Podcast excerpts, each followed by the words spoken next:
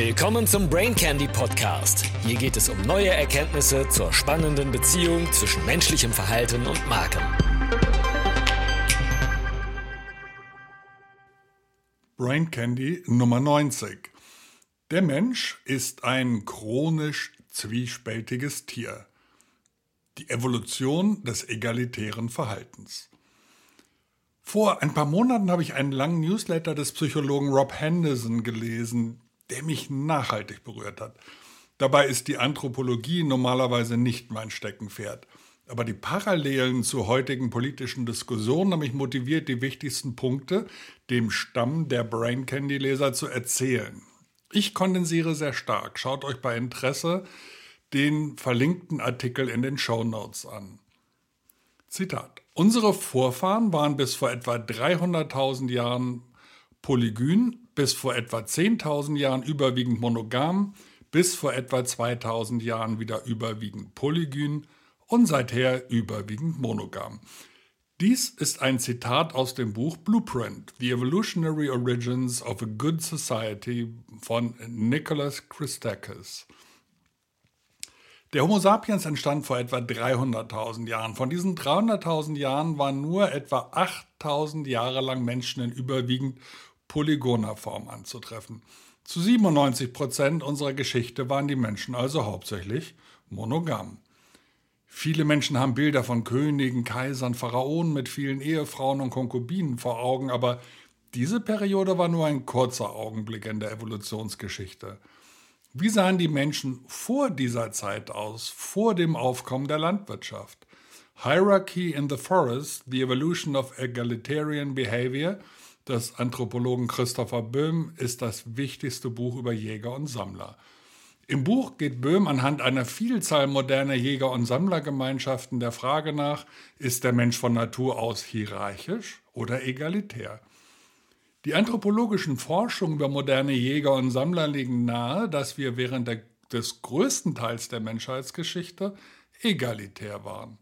In Jäger- und Sammlergruppen trat zwar manchmal ein selbstbewusster Alpha-Typ auf, der versucht, die Vorherrschaft über den Rest der Gemeinschaft auszuüben. Die Schwachen ließen sich dann das nicht gefallen, haben sich zusammengeschlossen und beenden das Thema. Dieses Modell hat so lange funktioniert, wie die Menschen nomadische Jäger und Sammler waren. Das ist der größte Teil der Menschheitsgeschichte. Menschen, die ständig in Bewegung waren, konnten keine Ressourcen anhäufen oder große Armeen mobilisieren, um andere zu beherrschen. Vor der landwirtschaftlichen Revolution vor 10.000 bis 12.000 Jahren lebten die Gruppen und Stämme egalitär, das heißt ihre Mitglieder hatten ungefähr den gleichen Status. Obwohl diese Gemeinschaften manchmal informelle Anführer hatten, verließen sie sich meistens auf den Konsens der Gruppe, um etwas zu erreichen. Wenn jemand versuchte, eine Entscheidung ohne Konsens zu treffen, wurde er oft von den anderen getötet. Selbstdomestizierung durch Mordverschwörung. Dies ist die Hypothese der Selbstdomestizierung, die der Harvard-Anthropologe Richard Wrangham in seinem Buch The Goodness Paradox diskutiert. Wenn in Jäger- und Sammlergemeinschaften aggressive oder unliebsame Männer versuchten, Dominanz auszuüben, verschworen sich andere Männer, um sie zu töten. Frühe menschliche Gemeinschaften selektierten gegen Aggression und das Monopolisieren von Nahrung und Weibchen. Andere Männer verschworen sich im Stillen, um gemeinsam lästige Männer zu töten. Diese Form der Todesstrafe hat uns domestiziert. Wrangham vergleicht das Ausmaß von Gruppenkonflikten bei Jägern und Sammlern mit dem von Schimpansen. Bei Schimpansen ist die Wahrscheinlichkeit, dass sie Gewalt gegen Gleichaltrige ausüben, 150 bis 550 mal höher als beim Menschen. Dank unserer Fähigkeit, organisierte Morde zu planen, gehen Menschen viel sanfter mit den Mitgliedern ihrer eigenen Gemeinschaft um als Schimpansen.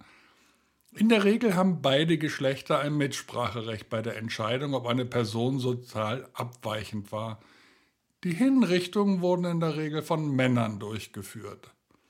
Und innerhalb der Gruppe neigen erwachsene Männer dazu, sich gegenseitig als gleichberechtigt zu behandeln, während Frauen und Kinder als untergeordnet behandelt wurden. Furcht vor negativer sozialer Beurteilung. Großzügigkeit ist eine erzwungene moralische Norm in Jägersammlergemeinschaften. Die Gemeinschaft fördert Altruismus und verurteilt Geiz. Durch koordiniertes Morden eliminierten die frühen Menschen die Individualisten und unkooperativen Typen. Die Menschen, die übrig blieben, unsere Vorfahren, reagierten empfindlich auf negative Urteile und waren eher bereit, im Namen der Gruppe kostspielige Opfer zu bringen, um nicht unbeliebt zu sein. Die Bereitschaft, sich im Namen der Gruppe an einer riskanten Aktivität zu beteiligen, beruht auf der Fähigkeit zum Patriotismus, also ein positives Bild der eigenen Gruppe, und zur Selbstaufopferung. Sobald altruistische Gene Zeit hatten, sich in den menschlichen Genpools zu etablieren, schreibt Böhm, war es sehr viel wahrscheinlicher, dass Konflikte zwischen den Gruppen auf ein intensives Niveau stiegen, mit Gebietsverschiebung und Massakern. Die Angst vor der Meinung der Gruppe und vor der Bestrafung hält die Männer bescheiden. Das soll nicht heißen, dass die Menschen von vornherein zur Gleichheit neigen. Böhm schreibt, Jäger und Sammler verstehen die menschliche Natur. Sie scheinen zu erkennen, dass ein normaler menschlicher Anführer wahrscheinlich mehr will, wenn man ihm erlaubt, ein wenig Autorität zu entwickeln. In dem Buch heißt es, dass sowohl Egalitarismus, also Statusgleichheit, als auch Hierarchie natürliche Bedingungen der Menschheit sind. Jeder möchte andere dominieren und jeder möchte nicht von anderen dominiert werden. Der Egalitarismus ist ein unangenehmer Kompromiss. Wie der Anthropologe Harald Schneider es ausdrückt, alle Menschen wollen herrschen, aber wenn sie nicht herrschen können, ziehen sie es vor, gleich zu sein. Auch wenn die Menschen dazu neigen, eine dominante Rolle zu bevorzugen, schließen sie untereinander einen impliziten Pakt. Jede Person gibt ihre geringe Chance auf, Alpha zu werden, im Austausch für die Gewissheit, dass niemand Alpha über sie sein wird. Der Mensch ist prädisposiniert zu dominieren und er ist prädisponiert, Dominanz abzulehnen umgekehrte Dominanzhierarchien. Wir sind in unserem Verhalten flexibel. Böhm drückt es so aus. Das menschliche Tier kann weitaus tyrannischer sein als jeder despotische afrikanische Menschenaffe, aber es kann auch egalitärer sein als sogar der Bonobo. Dennoch stellt Böhm fest, dass der Mensch dazu neigt, ähnlich wie seine Vettern, die Affen soziale Dominanzhierarchien zu bilden. Prähistorische Jäger und Sammler wirkten dieser Neigung entgegen, indem sie moralische Gemeinschaften mit schnellen, vorhersehbaren Strafen bildeten, genau wie es moderne Jäger und Sammler heute tun. Der Cambridge-Anthropologe James Woodburn stellte die These auf, dass die menschliche Evolution in Bezug auf die politische Hierarchie einer U-förmigen Kurve folgte, Kurz gesagt, unsere vormenschlichen Vorfahren waren despotisch und wurden von Alpha-Typen angeführt, ähnlich wie bei den großen Affen. Dann, zu Beginn des Aufstiegs des Homo sapiens vor etwa 300.000 Jahren, gab es einen Einbruch, eine längere Periode der Gleichberechtigung zwischen Jägern und Sammlern. Mit dem Aufkommen des Ackerbaus vor etwa 12.000 Jahren kam schließlich der despotische Aspekt unserer Natur in Form von hierarchischen Häuptlingstümern wieder zum Vorschein. Zu diesem Zeitpunkt konnten dominante Männchen Ressourcen anhäufen, große Armeen befehligen und Sexualpartner monopolisieren.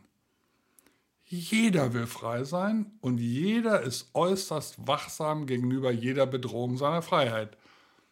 Trotz dieser Betonung der persönlichen Autonomie neigen Stämme jedoch dazu, sehr konformistische Gesellschaften zu sein unser natürliches Paarungssystem. Zurück zur Frage von Monogamie und Polygynie. Was ist unser natürliches Paarungssystem? Ähnlich wie der Egalitarismus der Jäger und Sammler ist die Monogamie ein unangenehmer Kompromiss. So wie die Menschen auf die geringe Möglichkeit verzichten, andere zu dominieren, um Gleichheit zu erlangen, tauschen Menschen oder zumindest Männer die geringe Möglichkeit, viele Sexualpartner zu haben, gegen die Gewissheit, einen zu haben. Der Wunsch nach mehr Partnern lässt jedoch oft nicht nach. Der Evolutionspsychologe Steve Stewart Williams hat geschrieben, dass es kein perfektes Paarungsarrangement gibt. Das liegt daran, dass Menschen oft mehrere unvereinbare Wünsche haben. Langfristige feste Beziehungen befriedigen den Wunsch nach Intimität und emotionaler Bindung, lassen aber den Wunsch nach sexueller Vielfalt unerfüllt. Offene Beziehungen oder Polygamie können den Wunsch nach Abwechslung und Verbundenheit erfüllen, werden aber oft von Eifersucht begleitet. Stuart Williams schreibt, das ist die irritierende Realität des menschlichen Daseins. Was auch immer wir tun, wir bleiben mit unerfüllten Sehnsüchten zurück. Der Mensch ist ein chronisch zwiespältiges Tier. Der Grund dafür, dass Jäger- und Sammlergemeinschaften relativ monogam lebten, lag darin, dass dies die einzige Möglichkeit war, die Zusammenarbeit zwischen den Männern sicherzustellen. Wenn ein Mann versuchte, die Frauen für sich zu beanspruchen, verschworen sich die anderen Männer der Gemeinschaft, ihn zu töten. Männer waren ja damals oft tagelang zusammen auf der Jagd und wollten auf dem Weg nach Hause keine Überraschungen erleben. Sensibilität für den sozialen Status. Der Mensch ist sozial labil. Wir sind sowohl zu Dominanz als auch zur Unterwerfung fähig. Ein zentraler Punkt des Buches ist jedoch, dass Menschen es vorziehen würden zu dominieren und ambivalent sind, wenn sie sich unterwerfen. Es ist nicht so sehr, dass die Menschen die Gleichheit lieben. Es geht darum, dass wir es ablehnen, untergeordnet zu werden. Die unangenehme Spannung zwischen dem menschlichen Wunsch nach Dominanz und dem Wunsch, nicht dominiert zu werden, bedeutet, dass die Menschen nie in der Lage sein werden, in entspannten, egalitären Gesellschaften zu leben. Sie müssen ständig auf der Hut vor machthungrigen Emporkömmlingen sein. Waffen und Sprache ließen egalitäre Gemeinschaften entstehen. Wie haben sich unsere Vorfahren vom despotischen Menschenaffen zu egalitären Jägern und Sammlern entwickelt? Drei Hauptgründe. Die Erfindung der Jagdwaffen, das Aufkommen der Großwildjagd und die Entwicklung eines großen Gehirns und der damit verbundenen kognitiven und sprachlichen Fähigkeiten. Die frühen Menschen lernten, Waffen herzustellen, um große Tiere zu töten. Sie lernten auch, dass sie sich mit diesen Waffen gegenseitig töten konnten, ohne sich selbst Schaden zuzufügen. Vor allem, wenn sie das Überraschungsmoment haben.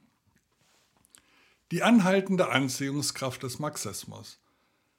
Ausgehend von dem Wissen, dass Jäger- und Sammlergemeinschaften in der Regel egalitär sind, wird klar, warum der Kommunismus, Sozialismus in den verschiedenen Kulturen eine dauerhafte Anziehungskraft ausübt und warum dieses System trotz seines Scheiterns und der daraus resultierenden Massenmorde so oft an verschiedenen Orten ausprobiert wurde und wird. Marxische sozialistische Staaten haben versucht, das egalitäre Ethos der Jäger und Sammler auf breiter Ebene umzusetzen. Und wir Menschen fühlen uns von Natur aus zu politischen Deals hingezogen, die uns angeblich von Herrschaft und Ausbeutung befreien sollen. Ein solcher Deal ist natürlich attraktiv, weil wir dazu neigen, Autorität abzulehnen. Dennoch stellt Böhm fest, dass die Jäger und Sammler weitaus mehr über die menschliche Natur wissen als Marx und Engels. Die Abschaffung von Kapitalismus und Wettbewerb ändert nichts an den grundlegenden hierarchischen Tendenzen der Menschen.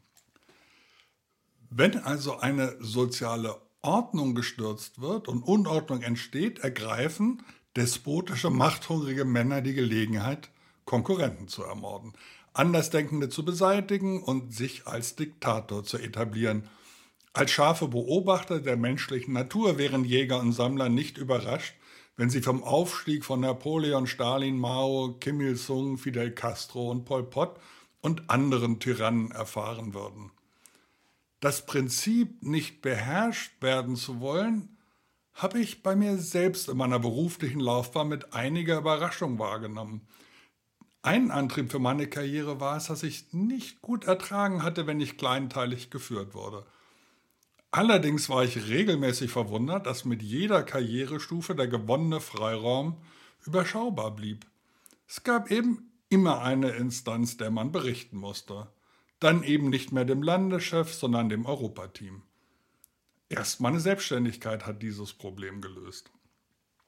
In der aktuellen politischen Diskussionen, gerade im Kontext von Klimawandel, erlebe ich einen vielstimmigen Chor, der scheinbar das Gleichheitsprinzip bewirbt.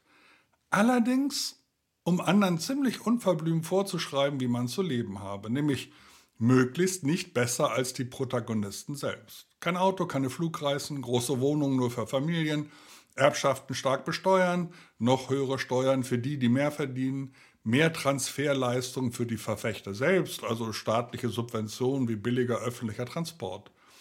Degrowth schützt vor Klima oder schützt das Klima wahrscheinlich besser und die eigene Passivität. Weniger Arbeit bei vollem Lohn. Scheinbar Schritte zum Paradies. Dieses harmonische Zielbild wird allerdings nicht mit freundlicher Gelassenheit verargumentiert, sondern mit religiösem Eifer verfolgt. Die unversöhnliche Tonlage auf Social Media und die unerschütterliche Gewissheit, den einzig richtigen Weg zu beschreiten, macht mich immer wieder betroffen.